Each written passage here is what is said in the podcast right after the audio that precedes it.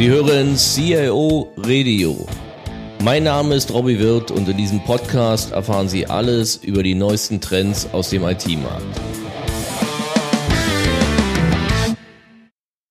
Ja, herzlich willkommen zum Teil 3 der Episode 12 unseres CIO Radios. Unser Thema heißt, was sich ändern muss, damit ich als CIO wiedergeboren werden möchte.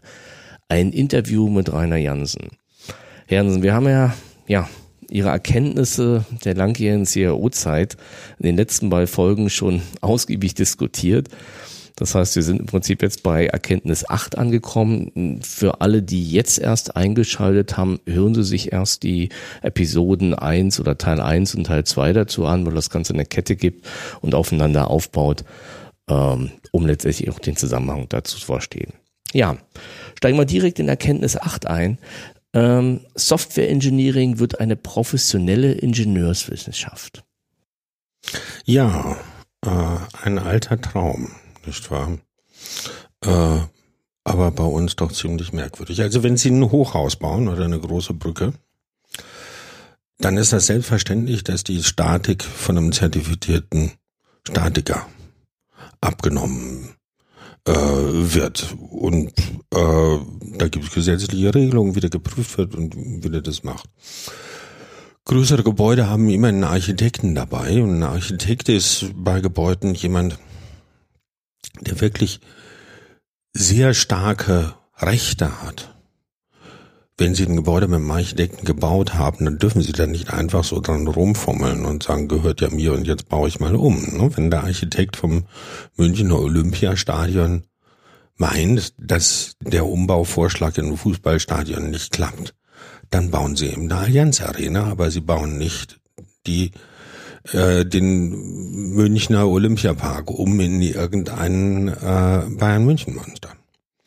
Und äh, das ist bei uns ganz anders. Wir bauen sehr große, komplexe Systeme, die auch nach Aussagen vieler hochkritisch sind, wo sozusagen ganze Wirtschaftsstrukturen drauf arbeiten und funktionieren, aber vom umgelernten Bäcker und Theologen über äh, äh, Kaufleute und Biogenetiker. Es darf jeder irgendwie eine hochkritische IT-Infrastruktur äh, kümmern. In Versicherungsunternehmen haben wir die Rolle des Aktuars. Da darf also nicht jeder dahergelaufener Statistiker oder äh, BWLer oder wer immer einen Versicherungstarif vorschlagen und ausrichten, sondern der muss eine Sonderausbildung und eine Zertifizierung als Aktuar haben. Der Chefaktuar eines Unternehmens ist eine wohldefinierte und klare Rolle, die sehr weit oben angesiedelt sind, damit äh, sozusagen die Chefs im Unternehmen nicht am Chefaktuar vorbei sozusagen aktuariell nicht haltbare Versicherungsprodukte definieren können oder so. Hat irgendein IT-Statiker, Architekt solche Rechte in welchem Unternehmen immer? Nein. Und das Vorhandensein von solchen Rechten, von beliebigen Berufswegen, also Zertifizierungen kennen wir ja. Microsoft bietet Microsoft-Zertifizierung an. Und das ist so, als wenn dein bevorzugter Betonlieferant äh, dich als Statiker zertifiziert. Oder so, das kann doch äh, nicht nicht sein. Das ist nicht die Art. Professionalität ist auch eine Professionalität in der Ausbildung, in der Qualifikation, die festlegt, wer was machen darf. Und ich verstehe nicht, dass wir als Community einfach damit leben, könnte das ja vielleicht nur als Endverbraucher tun, auch dort mag man es nicht so wirklich. Also wenn man sich vorstellt, dass unsere Autosoftware auf die Art und Weise entwickelt würde wie manches an Unternehmenssoftware, dann äh, würde ich in diesen Gerätschaften lieber nicht sitzen. Äh, da kann man meistens davon ausgehen, dass immer noch Ingenieure dabei sind, die eine gewisse Ausbildung haben. Aber nun gut. Das heißt also, letztendlich unser Berufsbild ist ja, genau kann man sagen, 68, fast 50 Jahre alt. Mhm. Also 1968 hat es eine Konferenz in Garmisch-Partenkirchen von der NATO finanziert gegeben, auf der der Begriff Software Engineering erfunden worden ist, weil damals die Leute schon das Gefühl hatten, es gibt eine Softwarekrise, die Software ist nicht mehr managebar, sie wird zu groß und wir müssen Ingenieursmethodik lernen. Das Maß an Ingenieurwissenschaft, das wir mittlerweile gelernt haben, ist relativ gering. Man sieht, in der Informatik-Ausbildung. Die Informatik kommt ja aus Elektrotechnik und Mathematik noch sehr stark, die Wurzeln aus der Mathematik, die sozusagen richtig programmieren wollen. Ne? Also sozusagen beweisbar richtig und keine Fehler das ist eine Ausrichtung, die ein Ingenieur überhaupt nicht kennt. Der weiß, dass es Fehler gibt, auch Fehler, die er nicht voraussehen konnte. Deswegen arbeitet der beim Brückendesign immer mit Sicherheitsmargen und mit Schätzkonstanten und ähnliches, hat eine andere pragmatische Sicht auf die Designprinzipien. Und äh, diese falsche Herkunft sieht man in vielen, was wir in der Informatik auch in Methodik machen, noch an. Und ich glaube, es wäre an der Zeit von allen Stellen, vom IT-Management, von IT-Dienstleistern, von äh, IT-Produkteherstellern bis hin zu Regierung, da mehr darauf zu achten, dass eine stärkere Professionalität, ein klareres Festhalten an Regeln. Wir machen so ein bisschen immer mal Qualitätsmanagement oder irgendwelche Methodiken einführen, Bloß wenn das Produkt, Projekt kritisch ist, dann vergessen wir alles an Methodik und Vorschriften Doku. und gehen wieder auf die äh, Matratze und kaufen Kaffee und Pizza in der Nacht und hacken äh, durch die Gegend. Und das kann eben nicht mehr sein. Hm. Und ein bisschen ist meine Hoffnung im Moment vielleicht noch an dieser Stelle, dass die Konzentration von den wirklichen Entwicklungsressourcen auf Indien ein Stück weit mit dazu führt, also in diesen großen Entwicklungszentren in Bangalore und Pune und Mumbai und wo überall, wo 10.000 Leute sitzen und nichts anderes als meinetwegen Testing machen. Die entwickeln Methodik, Methodik, Disziplin und, und ähnliches. Da kommt ein bisschen was. Aber ansonsten ist es, auch wenn man sagen muss, 50 Jahre für eine Disziplin sind jung, aber der Bereitschaft, der Wille überhaupt da reinzugehen und sich professionell zu disziplinieren, zu qualifizieren, über äh, klare Qualitätsmerkmale zu bauen und nicht alles zuzulassen, was geht, ist gering. Hm. Indien ist ein schönes Stichwort. Ich habe mal eine Konferenz moderiert und da sagte jemand so schön, naja, das Thema Indien würde nur deswegen funktionieren, weil es uns zum ersten Mal zwingen würde, sehr strukturiert aufzuschreiben, was wir haben wollen und was wir nicht haben wollen. Und wir damit automatisiert eigentlich einen Prozess mitkriegen würden. Und da habe ich so gedacht, naja, da ist wahrscheinlich auch viel dran letztendlich.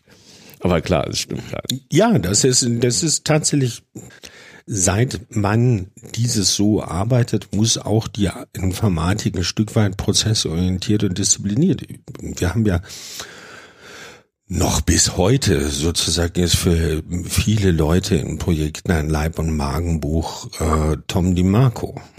Ja, Projektmanagement. Projekt ist, wenn wir alle im gleichen Raum sitzen und uns alle angucken können. Aber das kann doch nicht sein, dass ausgerechnet die Disziplin Informatik, die allen anderen Disziplinen Arbeitsteilung, Prozessorientierung, vernetztes Zusammenarbeiten und ähnliches beibringen will, als einzige von sich behauptet, aber bei uns geht das nicht, wir müssen immer in einem Zimmer sitzen. Das kann doch nicht wirklich der Anspruch sein. Eigentlich müssten wir die Vorreiter sein von verteilter Entwicklung und Ortsunabhängigkeit, Zusammenarbeit und ähnliches, aber wir können das am allerwenigsten von allen, weil wir eben diese Prozessdisziplin, hm. wir können immer neue Konzepte wie Rechnen Rose und, und UML und sonst irgendwas entwickeln, aber uns mal dran halten. Ne? Da kommt sofort dann eine Entwicklung, der sagt, aber das geht da nicht gut drin und da muss man das machen. Ja, wobei ich mal jetzt gar nicht das Wort Digitalisierung zu stressen, aber ich sag mal, dadurch, dass natürlich sehr viele Geschäftsprozesse, die vielleicht bisher noch traditionell waren, jetzt mehr und mehr IT-technisch abgebildet werden, ist das einfach eine Voraussetzung, dass der Prozess überhaupt funktioniert. Insofern ist vielleicht eine Hoffnung, dass natürlich in vielen Unternehmen auch ein gewisses Umdenken und die IT natürlich die Bereitschaft dazu hat. Ja, aber wir müssen die Medizin, die wir anderen verordnen, auch mal selber, selber schlucken. Na klar. Und damit müssen wir uns vielleicht auch einer gewissen Prozessrevision unterziehen und so weiter, was auch dazu ja. gehört, ja. Ja, ja kommen wir zur Erkenntnis 9. Ähm, echte Diversity hält im Management Einzug.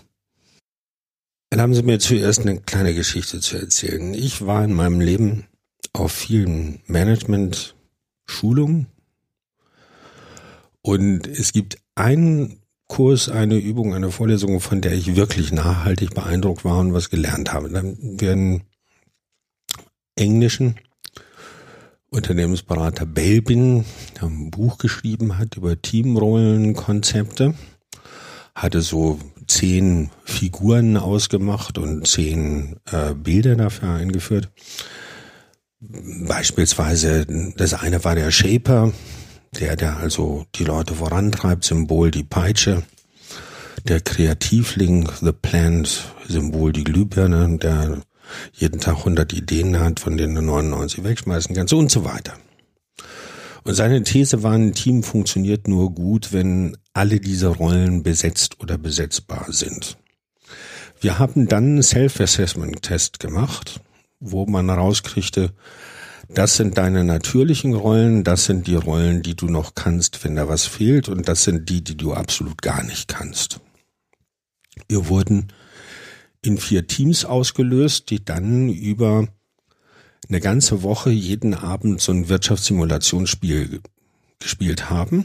Und der Kursleiter hat aufgrund unserer Self-Assessment-Ergebnisse im verschlossenen Umschlag einen Tipp abgegeben, welches Team gewinnen wird welches Team wirklich abkacken wird und welche zwei, drei so in der Mitte landen werden. Und seine Vorhersage war absolut präzise. Absolut präzise. Und du konntest das, wir hatten vier Räume, wo wir abends jeweils dann zwei Stunden gesessen haben und du hast das Winner-Team gehört. Weil die waren immer freundlich am Lachen unterhalten, die waren auch immer eine halbe Stunde früher fertig. Blendend. Das Loser-Team hast du auch gehört, weil da waren drei Shaper drin, die haben sich fast physisch gekloppt. Wer am Flipchart stehen darf und den Stift in der Hand halt. Die hatten aber keinen Implementer, der auch mal den Laptop aufgeklappt hat und Excel angeschmissen hat und das mal durchgerechnet hat. Und so weiter.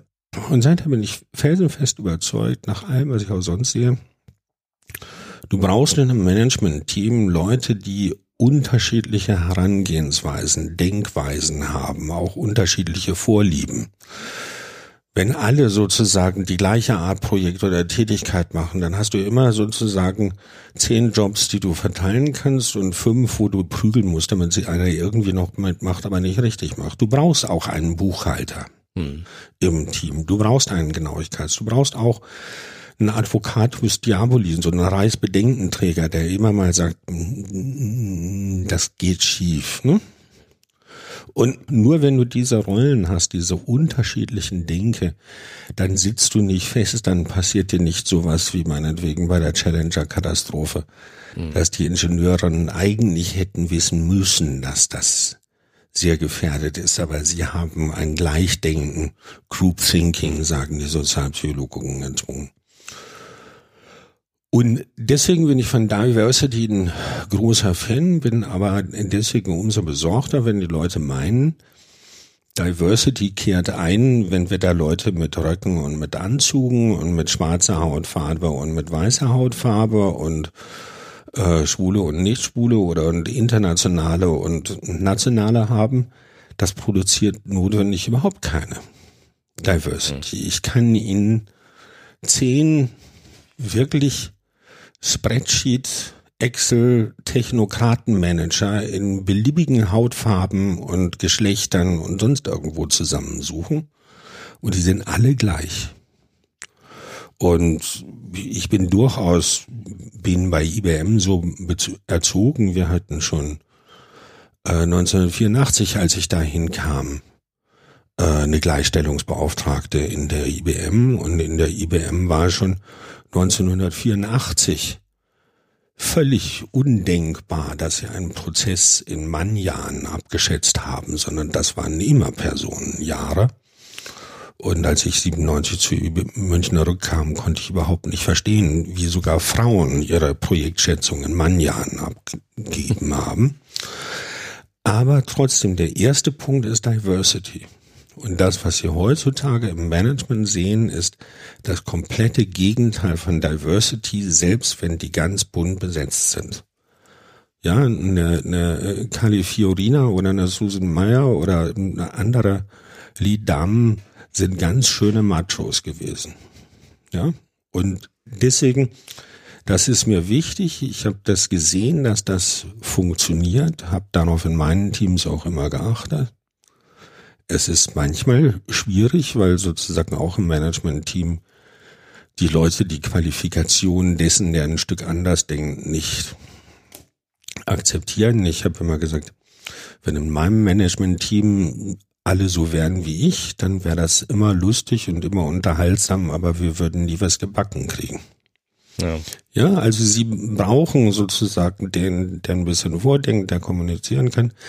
Sie brauchen aber dann auch mal den Projektmanager, der das Excel-Spreadsheet anwirft und ganz genau alle Termine einhält und, und so weiter. Und diese Mischung ist extrem wichtig und es ist das, was leider am stärksten falsch gemacht wird. Also ich habe mal einen CEO sagen hören, äh, ein guter Vorstandsvorsitzender klont sich selbst äh, hat man dann auch gesehen, dass es sogar getan hat. Und das ist fatal.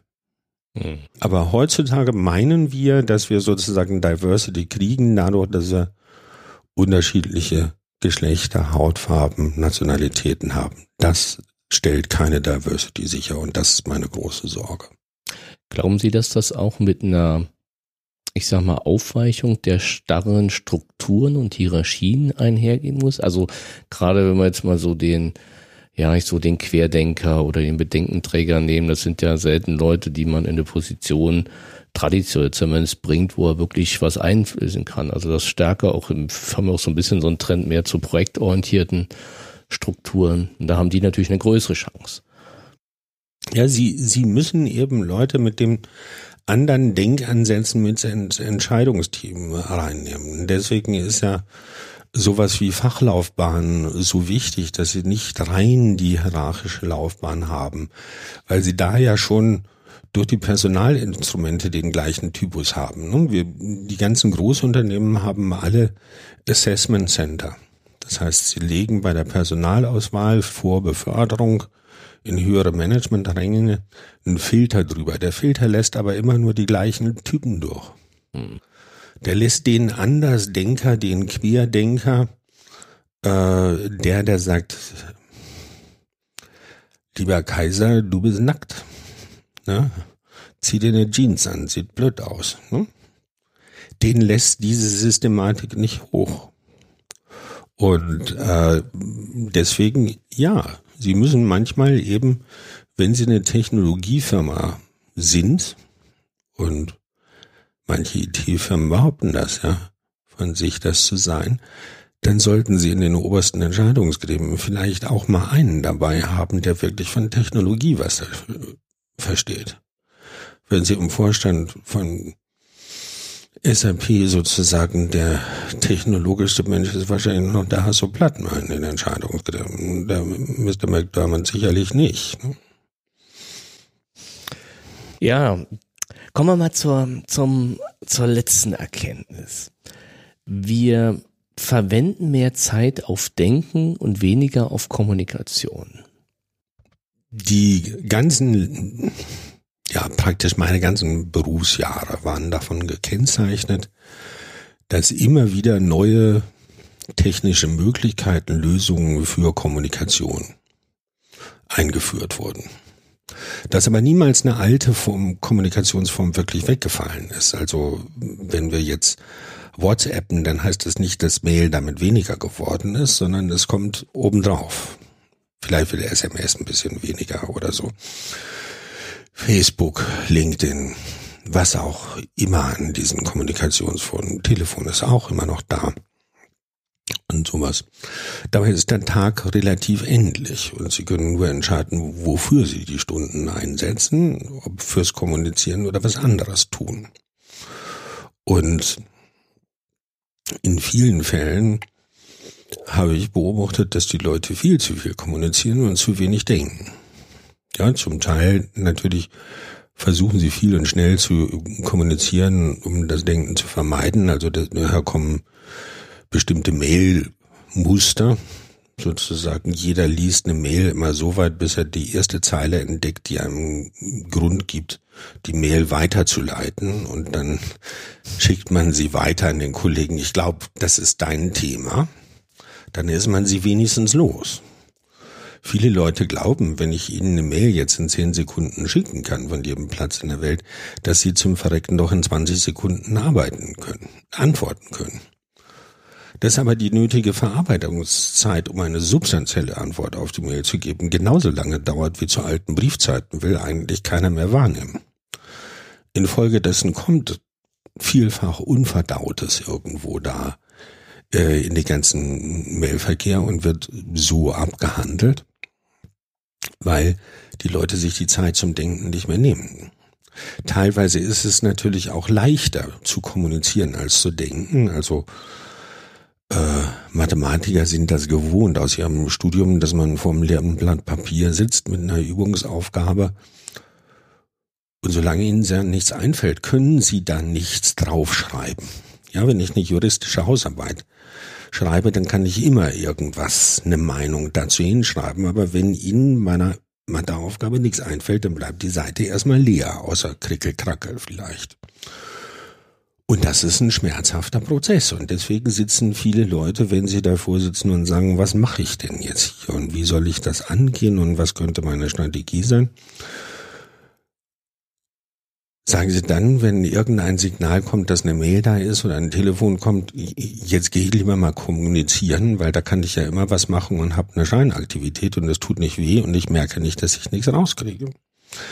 Deswegen tun wir das vielleicht wieder, aber ich denke, es ist ein fundamentales Problem, dass Leute sich zu wenig Zeit nehmen, äh, wirklich mal grundsätzlicher über Dinge nachzudenken und Dinge eine Zeit lang im Kopf zu spielen, was passiert ja eigentlich, wo geht das eigentlich hin, zu reaktiv sind, man könnte auch sagen in diesem Quadranten, was ist dringend, was ist wichtig, sich viel zu viel bei den dringenden, auch bei den dringenden unwichtigen Sachen äh, beschäftigen und sich viel zu wenig mit dem, was nicht dringend ist, aber was wichtig ist. Ne? Und Strategiefragen, wie gesagt, was ich sagte bei früheren Punkt, bei vielen Innovationsthemen, die kommen nicht überraschend und gerade mal so um die Ecke geflogen. Man kann sie lange Zeit vorher sehen und sich ausmalen, was da passiert. Man muss sich aber mal hinsetzen und das tun. Man muss wirklich im Kalender sich sagen, eine Stunde hier oder so blockiere ich mich und dann mache ich meine Bürotür zu und dann stelle ich das Terminal ab und dann stelle ich mein Handy ab und mein Telefon ab und dann denke ich. Und das ist ein ungewohntes Konzept für viele Leute.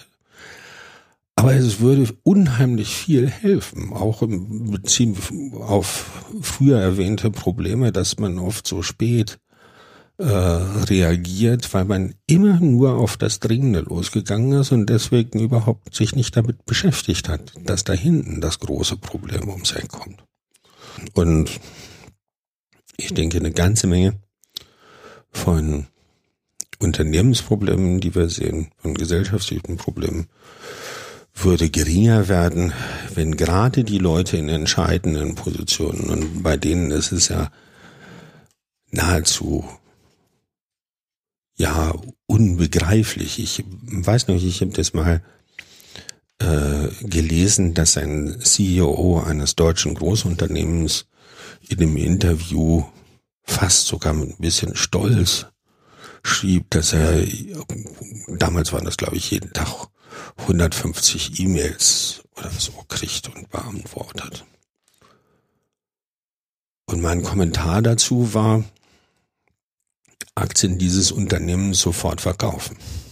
Ja, weil entweder brennt die Hütte in diesem Unternehmen überall, so dass der aus allen Ecken Mails kriegt an den Vorstandsvorgesetzten, oder das liebe Kind als Vorstandsvorsitzender spielt mit lauter unwichtigen Zeug rum. Klar. Beides sagt nur sofort die Aktie verkaufen. Macht ein Micromanagement, ja. Ja, ne? Und, und das nur im Aktionsmuster. Bei allen ist es immer gerade andersrum. Wir Hackticken von einem Termin und 30 Terminen und dann 10 Minuten Termine und 5 Minuten Termine und dann 7 Minuten Telefontermine ja. und alles andere. Statt einfach mal zu sagen, selbst im Flugzeug, wenn Sie im Flugzeug über den Atlantik sitzen, die Leute, die wenigstens dann einfach mal sich hinsetzen, könnte sogar sowas Kritisches tun wie ein Buch lesen. Ne? Aber deutsche Manager, die Bücher über Management lesen, sind auch eher selten. ja. Äh, aber ich könnte die abgeschottete Zeit, wo ich nicht telefonieren und mailen kann, bald ist das ja auch vorbei, äh, mal nutzen, um nachzudenken. Tut keiner. Ja, was Sie ja sagen, ist zu sagen, sicherlich mehr zu agieren als zu reagieren. Das ist die Konsequenz. Aber bevor du agierst, solltest du mal nachgedacht haben. Du solltest nicht immer sofort den Apparat einschalten. Ne, das ist das Komische, wenn ich manchmal mit Leuten Vorträge ausarbeiten, dann wollen die sofort den Laptop anschalten und PowerPoint oder Word oder was, was immer und dann immer, nein, ich muss doch erstmal wissen, was ich sagen will, bevor ich Material sammeln kann. Ich muss doch erstmal wissen, was ich überhaupt erreichen will und dann kann ich das Material dazu sammeln und ich Material sammeln und dann so zufällig ergibt sich dann eine Äußerung daraus. Und das ist aus meiner Sicht ein grundsätzlicher Fehler, der von ganz vielen Managern, CIOs und Nicht-CIOs gemacht wird. Und ich glaube, für jeden Einzelnen von uns würde vieles besser werden, wenn man das beherzigen würde und anders machen würde. Ja, damit waren wir bei Erkenntnis 10, eigentlich beim Abschluss unseres Gesprächs. Ist vielleicht, ich meine, es war, war, ist ja irrsinnig viel Stoff und viel Erkenntnisse und ich kann mir vorstellen, dass der eine oder andere sich das zwei, dreimal anhört, um es dann wirklich nochmal zu verinnerlichen. Aber trotzdem noch eine, eine Abschlussfrage, die vielleicht, ja, jetzt vielleicht sogar fast ein bisschen platt angesichts dieses, sag mal, geballten Wissens da klingt. Gibt es nach den ganzen Hinweisen, Erkenntnissen, ja, einen Rat, den Sie für amtierende, angehende CIOs haben. Und das mal so zum Punkt bringt. Also ein paar konkrete Ratschläge waren, glaube ich, drin. Der erste, würde ich sagen, ist, lerne Nein zu sagen. Und lerne Nein deutlich zu sagen. Ähm, ich war einmal in der, in der Situation, dass ich eigentlich einen ganzen dicken Leitsordner mit Eskalationen in einem bestimmten Projekt hatte und bin aber nicht durchgedrungen, war dann in der Vorstandsrunde und habe gemerkt, die haben immer noch nicht begriffen, dass wir wirklich vom Baum standen. Und dann habe ich im nächsten Morgen, weil ich nicht schlafen konnte, bin ich um vier Uhr ins Büro gefahren, habe dann eine Mail geschrieben an Gesamtvorstand und dieses Mail war so deutlich formuliert, dass man es nicht überhören konnte. Man hat dann gehandelt, man hat zwar drei Monate mit mir nicht mehr geredet, weil man böse war, aber man hat gehandelt und mich gehört, ich bin ein Freund, geschildert und gesagt, ja, da hat eben der alte Seneca nicht, nicht recht. Der hat nämlich mal gesagt, warum beschwert ihr euch, dass ich immer dasselbe sage, wenn ihr doch immer dasselbe tut? Ne? Und da sagt er, nee, der Seneca, der ist denn so am Rummaulen im Hintergrund und sagt jedes Mal, ihr müsst das Projekt aber richtig machen und ihr müsst immer die Experten schicken oder sonst irgendwas. Ne? Und dann sagt mein Freund, nein, du musst beim ersten oder zweiten Mal so leid aufschreien und Nein sagen, dass die Leute dich wirklich gehört haben. Und wenn sie dann immer noch nicht wollen, die Klappe halten. Und das ist ein definitiver Rat für alle CIOs. Sage das Nein, sage das, so geht das nicht. So laut, dass es verstanden werden muss. Wenn du es zu leise sagst, dann bist du nur, da kommt unser Bedenkenträger von der IT-Fraktion wieder, sozusagen, du musst das so klar, dass hinterher jeder weiß, wenn es jetzt in die Hose geht, habe ich das äh, gehört und kann das äh, sozusagen nicht beweisen, dass es mir nicht gesagt worden ist. Das zweite ist, äh, nimm dir Zeit für Strategie, nimm dir Zeit für Nachdenken über Langfrist, über sozusagen nach vorne gehen. Das musst du tun, sonst bist du verloren, wenn du nicht äh, rechtzeitig agierst versuche wirklich rechtzeitig zu agieren und so früh wie irgendwelche möglich Dinge anzugehen. Verschieb Dinge, die dir, deinen Mitarbeitern wehtun, nicht nach hinten. Ich glaube, wenn man die Sachen macht, dann ist man schon ganzes Stück weiter. Und ansonsten sage ich immer noch, ist die beste Beschreibung für sozusagen den Beruf des CIOs alter IBM-Kollege hat mal gesagt, was ist die beste Mensch-Maschine-Schnittstelle? Ich lehne mich mit der Stirn gegen den Bildschirm und der Computer tut, was ich denken sollte. Ja? Und das ist auch die Aufgabenbeschreibung für den CIO. Der CIO macht, was der Anwender von ihm wünschen sollte. Herr Jansen, ich will dem gar nichts hinzufügen. Vielen, vielen Dank für das Gespräch. Gerne. Ja, und mir bleibt dann zum Abschluss nur noch der Hinweis auf unsere nächste Episode. Unser Thema heißt dort IT-Sicherheit. Fast täglich erreichen uns Nachrichten zu Sicherheitslücken in den verschiedensten Softwareanwendungen und Systemen. Meldungen zu neuen Viren und die folgenden Sicherheitsupdates sind an der Tagesordnung. Und dann sind da noch viele Beispiele zu Sicherheitslücken bei den verschiedensten Firmen. So musste eBay 2014 beispielsweise eine Datenpanne einräumen, die den Zugriff auf Nutzernamen, Passwörter, E-Mails, Wohnadressen, Telefonnummern von über 140, 45 Millionen Nutzern ermöglichte. Bitcoin hatte jahrelang einen Höhenflug als digitale Währung bis Angreifer korrekte Transaktionen durch eine gefälschte ersetzten, sodass die Bitcoins an die Angreifer weitergeleitet wurden. In der nächsten Folge unseres Podcasts erfahren Sie, was der Begriff IT-Sicherheit umfasst, mit welchen Angriffen Sie rechnen müssen und was Sie als CIO tun können, um Ihr Unternehmen davor zu schützen. Ja, und wie immer, vielen Dank fürs Zuhören und wir freuen uns, wenn Sie das nächste Mal wieder einschalten. Mehr Informationen zu diesem Podcast finden Sie unter www.cioradio.de.